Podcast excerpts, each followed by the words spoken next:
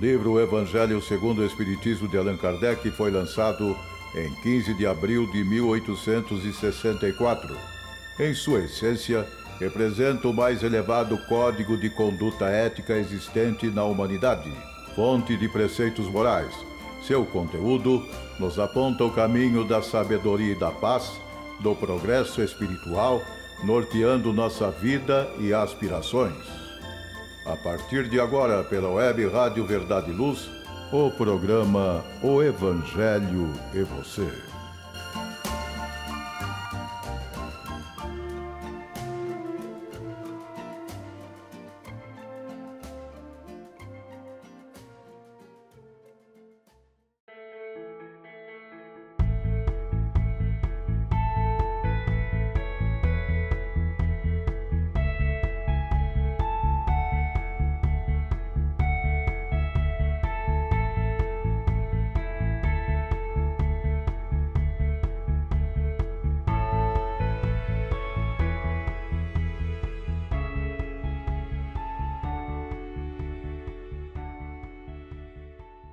Olá, minha amiga, olá, meu amigo, sejam bem-vindos a mais um programa O Evangelho e Você, aqui através da Web Rádio Verdade e Luz da cidade de Ribeirão Preto.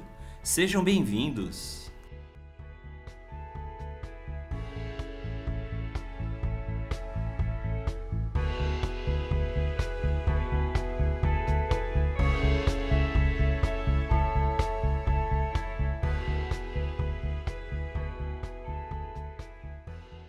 Amigos e amigas? Iniciando hoje o episódio de número 56 do programa O Evangelho e Você, nós hoje abriremos um novo capítulo do estudo do Evangelho segundo o Espiritismo que fazemos todos os domingos, a cada episódio novo aqui pela Web Rádio Verdade e Luz, o capítulo 19.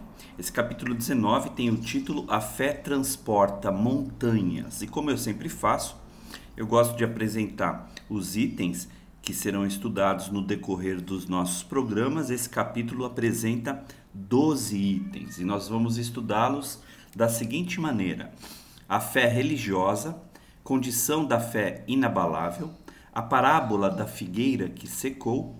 Depois já inicia-se as instruções dos espíritos com as mensagens a fé, mãe da esperança e da caridade, a fé divina e a fé humana. São 12 itens, portanto, que nós vamos dar continuidade agora mesmo. Mais uma vez, portanto, eu agradeço a participação de todos vocês aqui no nosso programa. Obrigado pela sua audiência, obrigado pela sua presença. Nós esperamos que os nossos programas sejam estímulos para o estudo, para a reflexão de todos, tá certo? Então vamos lá, já iniciando o item número 1, o poder da fé, que trata de uma passagem encontrada no Evangelho de Mateus, no capítulo 17, nos versículos de 14 a 19. Diz então: Quando ele veio ao encontro do povo, um homem se lhe aproximou e, lançando-se de joelhos a seus pés, disse: Senhor, tende piedade do meu filho, que é lunático e sofre muito, pois cai muitas vezes no fogo e muitas vezes na água. Apresentei-o aos teus discípulos, mas eles não o puderam curar. Jesus respondeu, dizendo: Ó oh, raça incrédula e depravada, até quando estarei convosco? Até quando vos sofrerei? Trazei-me aqui esse menino. E tendo Jesus ameaçado o demônio, este saiu do menino, que no mesmo instante ficou são. Os discípulos vieram então ter com Jesus em particular e lhe perguntaram: Por que não pudemos nós outros expulsar esse demônio? Respondeu-lhes Jesus: por causa da vossa incredulidade. Pois em verdade vos digo: se tivesseis a fé do tamanho de um grão de mostarda, diríeis a esta montanha: Transporta-te daí para ali, e ela se transportaria, e nada vos seria impossível. Passagem então encontrada no Evangelho de Mateus, no capítulo 17, versículos de 14 a 19.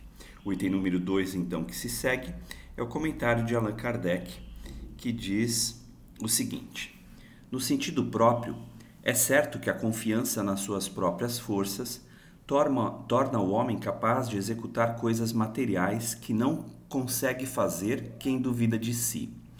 Aqui, porém, Unicamente no sentido moral se devem entender essas palavras. As montanhas que a fé desloca são as dificuldades, as resistências, a má vontade, em suma, com que se depara da parte dos homens, ainda quando se trate das melhores coisas. Os preconceitos da rotina, o interesse material, o egoísmo, a cegueira do fanatismo e as paixões orgulhosas são tantas outras montanhas que barram o caminho a quem trabalha pelo progresso da humanidade. A fé robusta dá a perseverança, a energia e os recursos que fazem se vençam os obstáculos, assim nas pequenas coisas como também nas grandes. Da fé vacilante resultam a incerteza e a hesitação de que se aproveitam os adversários que se tem de combater. Essa fé não procura os meios de vencer porque não acredita que possa vencer. Continua então no item número 3. Noutra acepção, entende-se como fé a confiança que se tem na realização de uma coisa, a certeza de atingir determinado fim. Ela dá uma espécie de lucidez que permite que se veja em pensamento a meta que se quer alcançar e os meios de chegar lá de sorte que aquele que a possui caminha, por assim dizer, com absoluta segurança.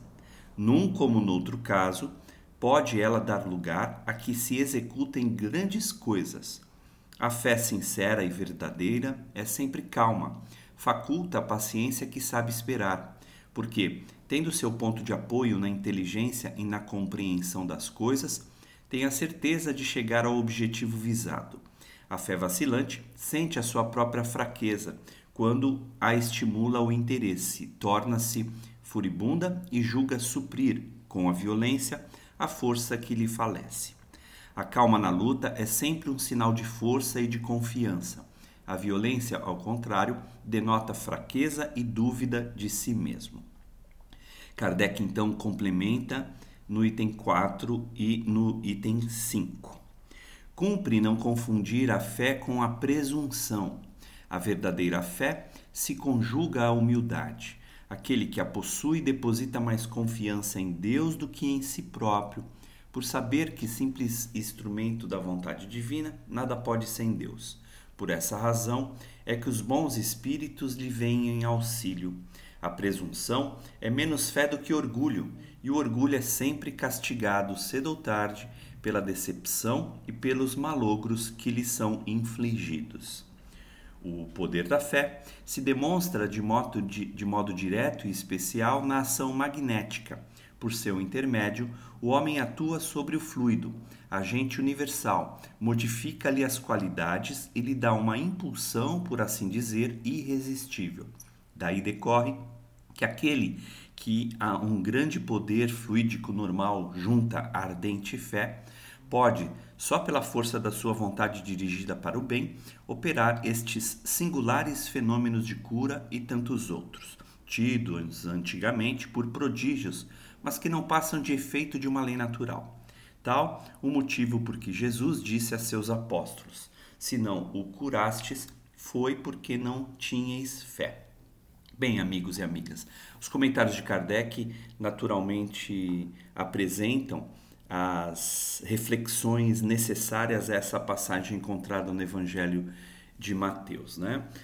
Um, interessante observar aqui a habilidade e a capacidade que naturalmente é, são peculiares a Jesus para não somente promover a cura necessária na passagem, ele acaba expulsando esse chamado demônio, que nada mais é, como sabemos, um espírito obsessor que dominava, subjugando aquele rapazinho e obrigando, inclusive, a esses, esses movimentos é, bastante perturbadores que ele não controlava, quer dizer, ora ele se, se jogava no chão, ora ele se jogava é, na água, se jogava no fogo e na água.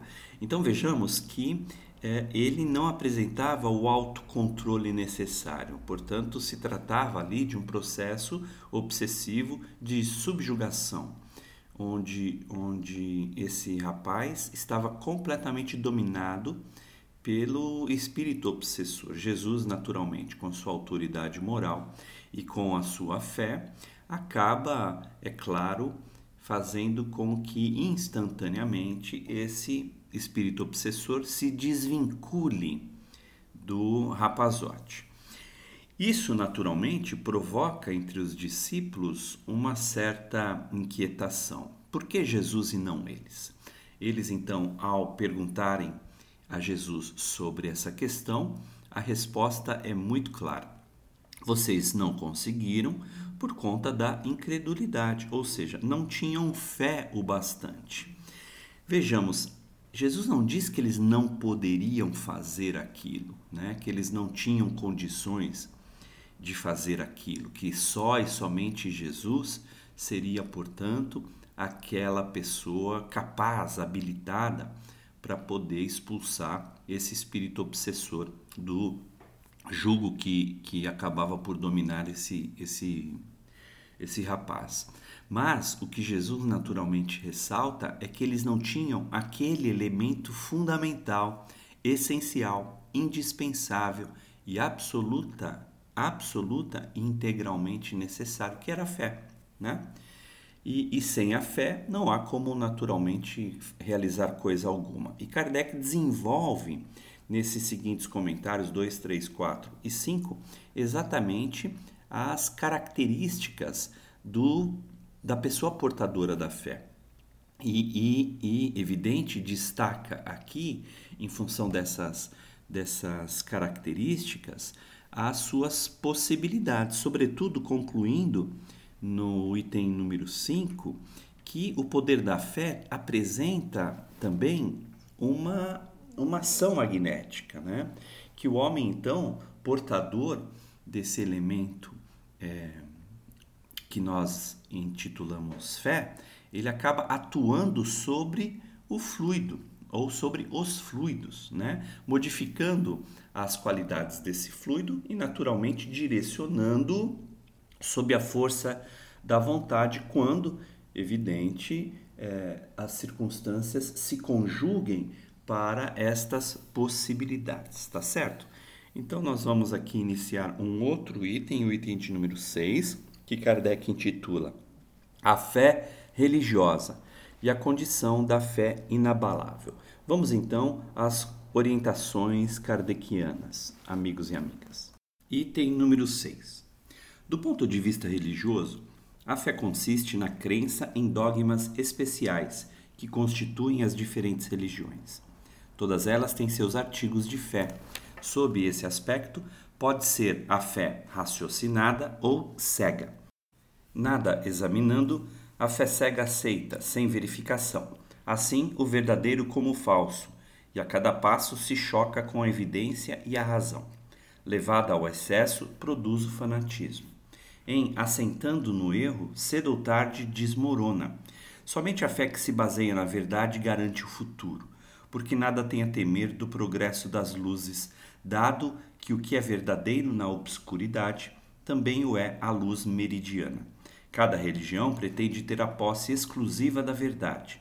Preconizar alguém a fé cega sobre um ponto de crença é confessar-se impotente para demonstrar que está com a razão.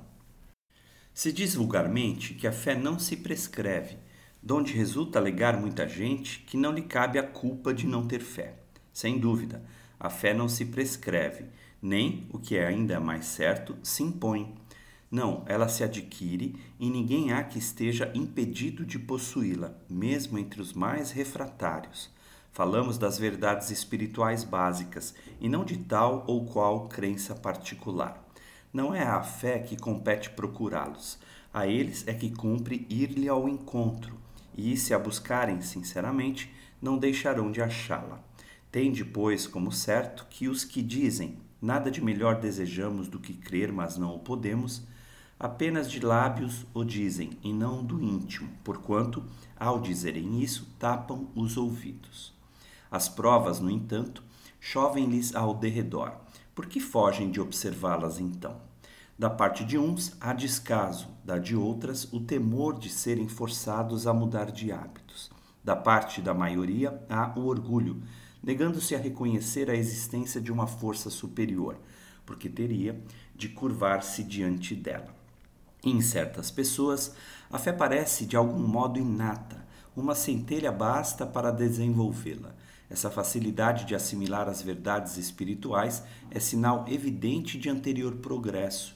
Em outras pessoas, ao contrário, elas dificilmente penetram, sinal não menos evidente de naturezas retardatárias. As primeiras já creram e compreenderam, trazem assim, ao renascerem, a intuição do que souberam, estão com a educação feita. As segundas, tudo têm de aprender, estão com a educação por fazer. Ela, entretanto, se fará, e se não ficar concluída nesta existência, ficará em outra.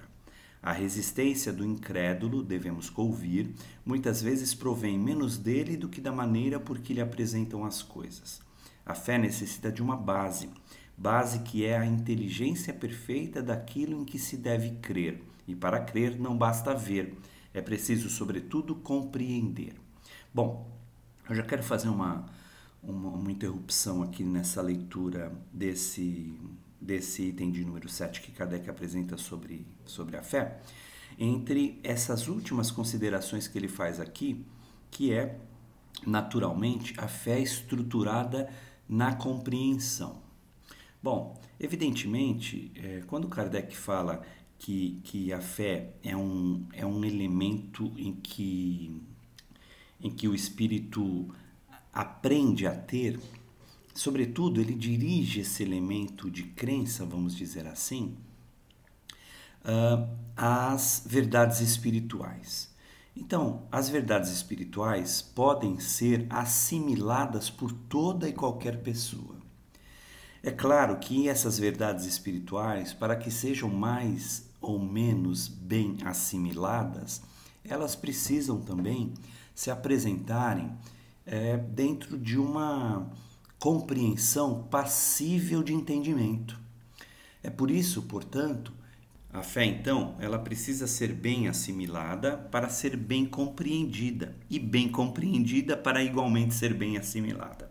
Ora, diante de tais circunstâncias, portanto, é, é compreensível que essa condição da fé inabalável, destacada aqui por Kardec naturalmente, seja a razão, como daqui a pouquinho ele, inclusive, vai apresentar no final desse, desse item 7. Vejamos aqui a continuidade então dele. A fé cega já não é deste século. E é importante frisar também, lembrem-se lembrem disso. É, Kardec é, se encontrava em meados do século XIX, o século XIX de conquistas iluminativas, científicas, positivistas muito importantes e que a, a ruptura entre, entre ciência e razão se daria exatamente nestas circunstâncias é, daquela oportunidade histórica. Então, é bastante compreensível que o Espiritismo, inclusive, tenha chegado em função dos elementos já propícios e estabelecidos para favorecer a sua própria chegada. Portanto, Kardec vai dizer que a fé cega já não é deste século, porque ali a razão precisaria ser atendida. As expectativas da lógica, da racionalidade, do bom senso, da da, do método científico, só aí, portanto, essa, essa fé poderia se estruturar. E é exatamente o que acontece com a chegada do Espiritismo. Então vamos lá, continuando aqui, ele vai dizer: a fé cega já não é deste século, tanto assim que precisamente o dogma da fé cega é que produz hoje o maior número dos incrédulos, porque ela pretende impor-se exigindo a abdicação de uma das mais preciosas prerrogativas do homem, o raciocínio e o livre-arbítrio. É principalmente contra essa fé que se levanta o incrédulo, e dela é que se pode, com verdade, dizer que não se prescreve. Não admitindo provas, ela deixa no espírito alguma coisa de vago, que dá nascimento à dúvida. A fé raciocinada, por se apoiar nos fatos e na lógica, nenhuma obscuridade deixa. A criatura então crê porque tem certeza, e ninguém tem certeza senão porque compreendeu. Eis porque não se dobra, porque fé inabalável só o é a que pode encarar de frente a razão em todas as épocas da humanidade. A esse resultado conduz o Espiritismo, pelo que triunfa da incredulidade sempre que não encontra oposição sistemática e interessada. É isso, amigos e amigas. Vamos agora então ao item número 8, que é a parábola da figueira que secou. Parábola essa destacada no capítulo de Marcos, o capítulo de número 11, versículos de 12 a 14, 20 e 23. Vamos ver então as anotações que Kardec traz dessa passagem, dessa, dessa excelente, vibrante e tão pedagógica passagem encontrada nos evangelhos. Diz então o item número 8. Quando saíam de Betânia, ele teve fome, e vendo ao longe uma figueira, para ela encaminhou-se, a ver se acharia alguma coisa. Tendo-se, porém, aproximado, só achou folhas, visto não ser tempo de figos. Então disse Jesus à figueira: Que ninguém coma de ti fruto algum, o que seus discípulos ouviram. No dia seguinte, ao passarem pela figueira, viram que ela secara até a raiz. Pedro, lembrando-se do que dissera Jesus, disse: Mestre, olha como secou a figueira que tu amaldiçoaste. Jesus, tomando a palavra, lhes disse: Tende fé em Deus. Digo-vos em verdade que aquele que disser a esta montanha, tira-te daí e lança-te ao mar, mas sem hesitar no seu coração, crente, ao contrário, firmemente, de que tudo o que houver dito acontecerá, verá que, com efeito, acontece. Como eu disse há pouco, passagem encontrada no Evangelho de Marcos, no capítulo 11, versículos de 12 a 14 e 20 a 23. O comentário de Kardec se segue aqui nos próximos itens 9 e 10 que nós vamos apresentar agora. A figueira que secou é o símbolo dos que apenas aparentam propensão para o bem, mas que, na realidade, nada de bom produzem. Dos oradores que mais brilho têm do que solidez, cujas palavras trazem superficial verniz, de sorte que agradam aos ouvidos, sem que, entretanto, revelem, quando perscrutadas, algo de substancial para os corações é de perguntar-se que proveito tiraram delas os que as escutaram. Simboliza também todos aqueles que, tendo meios de ser úteis, não o são. Todas as utopias, todos os sistemas ocos, todas as doutrinas carentes de base sólida. O que as mais das vezes falta é a verdadeira fé, a fé produtiva, a fé que abala as fibras do coração, a fé numa palavra que transporta montanhas. São árvores cobertas de folhas, porém baldas de frutos. Por isso é que Jesus as condena à esterilidade, porquanto o dia virá em que se acharão secas até a raiz. Quer dizer que todos os sistemas, todas as doutrinas que nenhum bem para a humanidade houverem produzido, cairão reduzidas a nada que todos os homens deliberadamente inúteis, por não terem posto em ação os recursos que traziam consigo, serão tratados como a figueira que secou. No item 10, conclui então Allan Kardec. Os médiums são os intérpretes dos espíritos, suprem nestes últimos a falta de órgãos materiais pelos quais transmitam suas instruções. Daí vem os serem dotados de faculdades para esse efeito. Nos tempos atuais de renovação social, cabe-lhes uma missão especialíssima. São árvores destinadas a fornecer alimento espiritual a seus irmãos. Multiplicam-se em número para que abunde o alimento.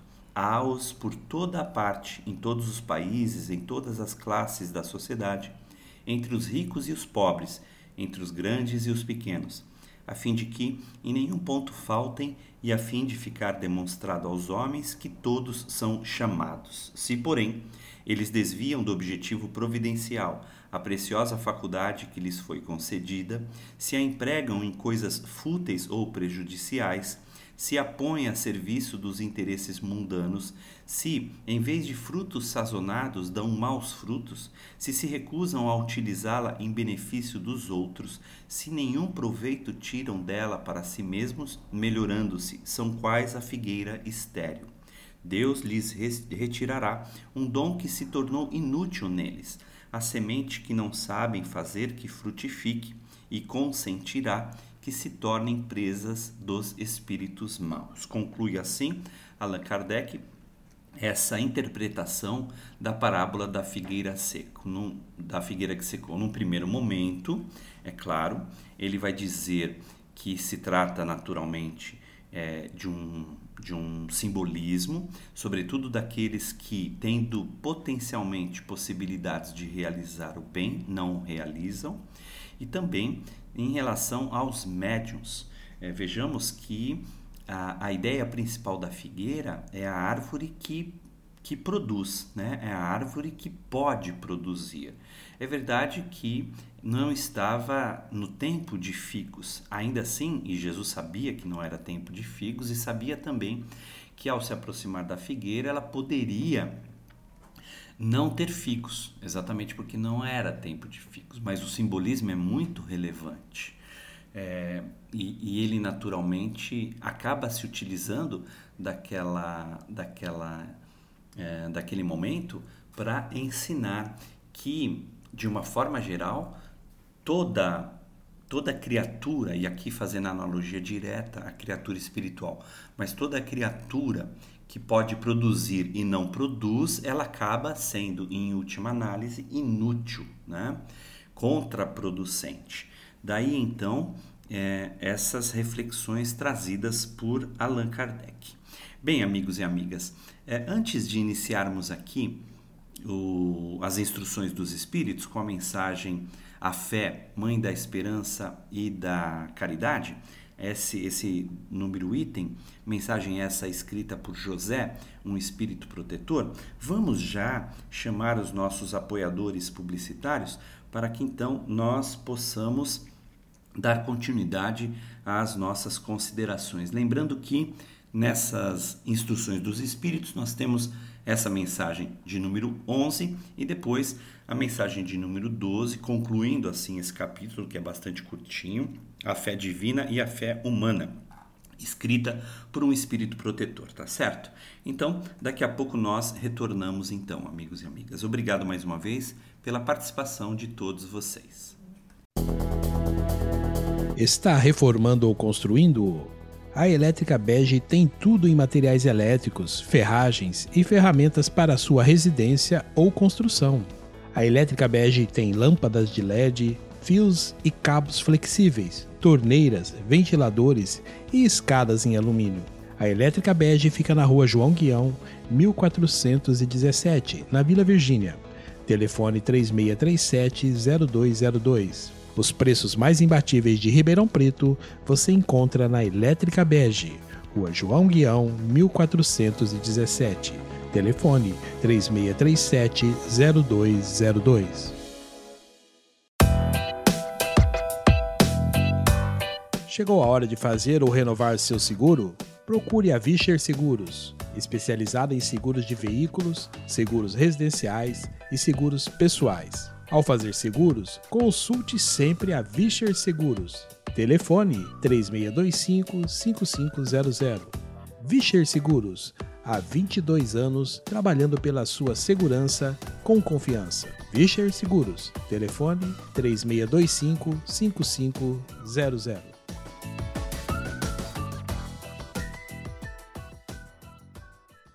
Verdade e Luz. Eu sou Basílio, aos amigos ouvintes, é, quero deixar o meu convite para que ouça todos os dias, às 8 e às 21 horas, o programa Verdade e Luz. E se você gostar, se você entender que aquilo for útil, repasse aos seus contatos. Não é? E nós ficamos muito agradecidos. Obrigado. Verdade e Luz, programa da doutrina espírita, o cristianismo redivivo na sua pureza e simplicidade.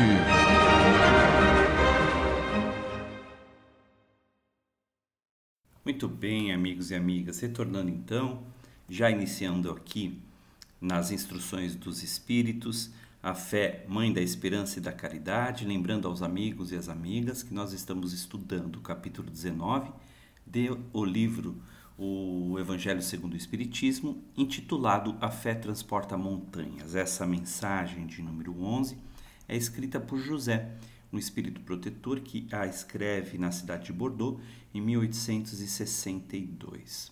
O espírito José então inicia as suas considerações da seguinte maneira: Para ser proveitosa, a fé tem de ser ativa e não deve entorpecer-se. Mãe de todas as virtudes que conduzem a Deus, cumpre-lhe velar atentamente pelo desenvolvimento dos filhos que gerou. A esperança e a caridade são corolários da fé e formam com esta uma trindade inseparável. Não é a fé que faculta a esperança na realização das promessas do Senhor? Se não tiverdes fé, que esperareis? Não é a fé que dá o amor? Se não tendes fé, qual será o vosso reconhecimento e, portanto, o vosso amor? Inspiração divina, a fé desperta todos os instintos nobres que encaminham o homem para o bem. Ela é a base da regeneração. Preciso é, pois, que essa base seja forte, forte e durável, porquanto, se a mais ligeira dúvida a abalar, que será do edifício que sobre ela construirdes? Levantai, conseguintemente, esse edifício sobre alicerces inamovíveis. Seja mais forte a vossa fé do que os sofismas e as zombarias dos incrédulos, visto que a fé que não afronta o ridículo dos homens não é a fé verdadeira. A fé sincera é empolgante e contagiosa. Comunica-se aos que não na tinham ou mesmo não desejariam tê-la. Encontra palavras persuasivas que vão à alma, ao passo que a fé aparente usa de palavras sonoras que deixam frio e indiferente quem as escuta. Pregai pelo exemplo da vossa fé, para a incutirdes nos homens. Pregai pelo exemplo das vossas obras, para lhes demonstrardes o merecimento da fé. Pregai pela vossa esperança firme, para lhes dardes a ver a confiança que fortifica e põe a criatura em condições de enfrentar todas as vicissitudes da vida. Tende, pois, a fé, com o que ela contém de belo e de bom, com a sua pureza e com a sua racionalidade. Não admitais a fé sem comprovação, cega filha da cegueira. Amai a Deus, mas sabendo por que o amais. Crede nas suas promessas, mas sabendo por que acreditais nelas. Segui os nossos conselhos, mas compenetrados no fim que vos apontamos e dos meios que vos trazemos para o atingirdes. Crede e esperai sem desfalecimento. Os milagres são obras da fé. Bem, naturalmente aqui o Espírito José, que traz essa mensagem é muito sensível, é, muito entusiasmante, motivadora, porque ele apresenta a fé como essa conquista do espírito capaz de levá-lo à realização desses chamados instintos nobres, né? Porque desperta a nossa capacidade de enobrecimento e realização enobrecedora. E sendo, portanto, a base da regeneração, a fé lúcida, a fé consciente, a fé desperta, a fé raciocinada, ela se daria assim em, em estruturas inamovíveis, porque não sendo abaladas, não sendo frutos de imposições, mas de desenvolvimento da inteligência, da capacidade da compreensão, ela se alia a estas duas grandes forças que ele aqui inclusive estabelece como uma trindade, que são a esperança, a caridade e a fé também inclusive, né? Então o espírito José, o espírito protetor, ele vai, ele vai apresentar a fé, portanto, essa fé que, que precisa naturalmente de, comprovação, de comprovação. Essa fé que não é imposta por força do dogma, né? mas, sobretudo, por força da racionalidade. Né? Então vamos aqui já para o, o item número 12, que é a fé divina e a fé humana, essas duas forças também de realização trazidas, essa mensagem é trazida por um espírito protetor que a escreve em Paris em 1863. Vamos ver então e aqui também, amigos e amigas, encerrando esse capítulo de número 19 com essa mensagem do Espírito Protetor, o item 12. Vamos ver então o que ele se refere sobre a fé divina e a fé humana. No homem, inicia o Espírito Protetor, a fé é o sentimento inato de seus destinos futuros. Ela é a consciência que ele tem das faculdades imensas depositadas em germen no seu íntimo, a princípio em estado latente, e que lhe cumpre fazer que desabrochem e cresçam pela ação da sua vontade, ou seja, já abre aqui dizendo que a fé encontra-se no imo da criatura em estado latente e que pode potencializar-se, a depender, é claro, destes movimentos que o homem pode construir pela submetidos pela ação da sua vontade para que esse princípio inicialmente presente como germe se potencialize. Ele então continua: até ao presente, a fé não foi compreendida senão pelo lado religioso, porque o Cristo a exaltou como poderosa alavanca e porque o tem considerado apenas como chefe de uma religião.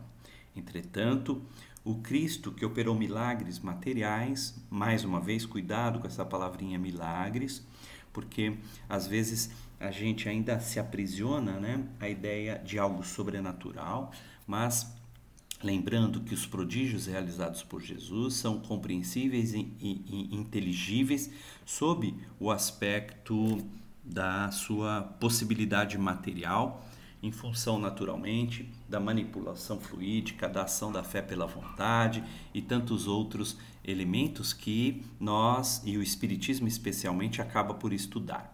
Então continua aqui. Entretanto, Cristo, que operou milagres materiais, mostrou por esses milagres mesmos o que pode o homem quando tem fé, isto é, a vontade de querer e a certeza de que essa vontade pode obter satisfação. Então vejamos, não é apenas a vontade de querer, mas é também a certeza de que essa vontade pode ser concretizada. Continua ele dizendo também: Também os apóstolos não operaram milagres seguindo-lhe o exemplo? Ora, que eram esses milagres senão efeitos naturais? Cujas causas os homens de então desconheciam, mas que hoje, em grande parte, se explicam e, pelo estudo do Espiritismo e do Magnetismo, se tornarão completamente compreensíveis? A fé é humana ou divina, conforme o homem aplica suas faculdades à satisfação das necessidades terrenas ou das aspirações celestiais e futuras. Ou seja, portador da fé o homem naturalmente pode utilizá-la para a concretização de ações materiais, o que é importante e diria mesmo necessário, ou ainda para as grandes aspirações celestes. A fé é um elemento, um instrumento, uma conquista que o espírito desenvolve e que naturalmente o impulsiona para as realizações. Continua então o espírito protetor aqui. O homem de gênio que se lança à realização de algum grande empreendimento triunfa se tem fé, porque sente em si que pode e há de chegar ao fim colimado, certeza que lhe faculta imensa força. O homem de bem que, crente em seu futuro celeste, deseja encher de belas e nobres ações a sua existência, aure na sua fé, na certeza da felicidade que o espera a força necessária e ainda aí se operam milagres de caridade, de devotamento e de abnegação. Enfim, com a fé não há maus pendores que se não chegue a vencer. Conclui o espírito protetor então. O magnetismo é uma das maiores provas do poder da fé posta em ação. É pela fé que ele cura e produz esses fenômenos singulares qualificados outrora de milagres. Repito, a fé é humana e divina. Se todos os encarnados se, se achassem bem persuadidos da força que em si trazem e se quisessem pôr a vontade a serviço dessa força, seriam capazes de realizar o a que até hoje eles chamaram prodígios e que, no entanto, não passa de um desenvolvimento das faculdades humanas. Termina assim esse último item do capítulo 19, a fé que transporta montanhas, o item de número 12, escrito por um espírito protetor na cidade de Paris em 1863. Bem, amigos e amigas, chegando já ao final do nosso episódio de número 56, no episódio seguinte, no episódio de número 57, nós iniciaremos o capítulo 20, Os Trabalhadores da Última Hora. Bem, mais uma vez eu quero agradecer a participação de todos vocês, agradecer aqui a presença do nosso estudo no programa O Evangelho Você, agradecendo a oportunidade que nos é dada pelos amigos e amigas, coordenadores das atividades da Web Rádio Verdade e Luz. Eu espero mesmo poder encontrá-los em nossas próximas oportunidades, desejando que todos tenham uma excelente semana. Muita paz a todos, obrigado pela audiência, obrigado pela participação e até muito breve no programa O Evangelho Você, no próximo episódio de número 57. Boa semana a todos.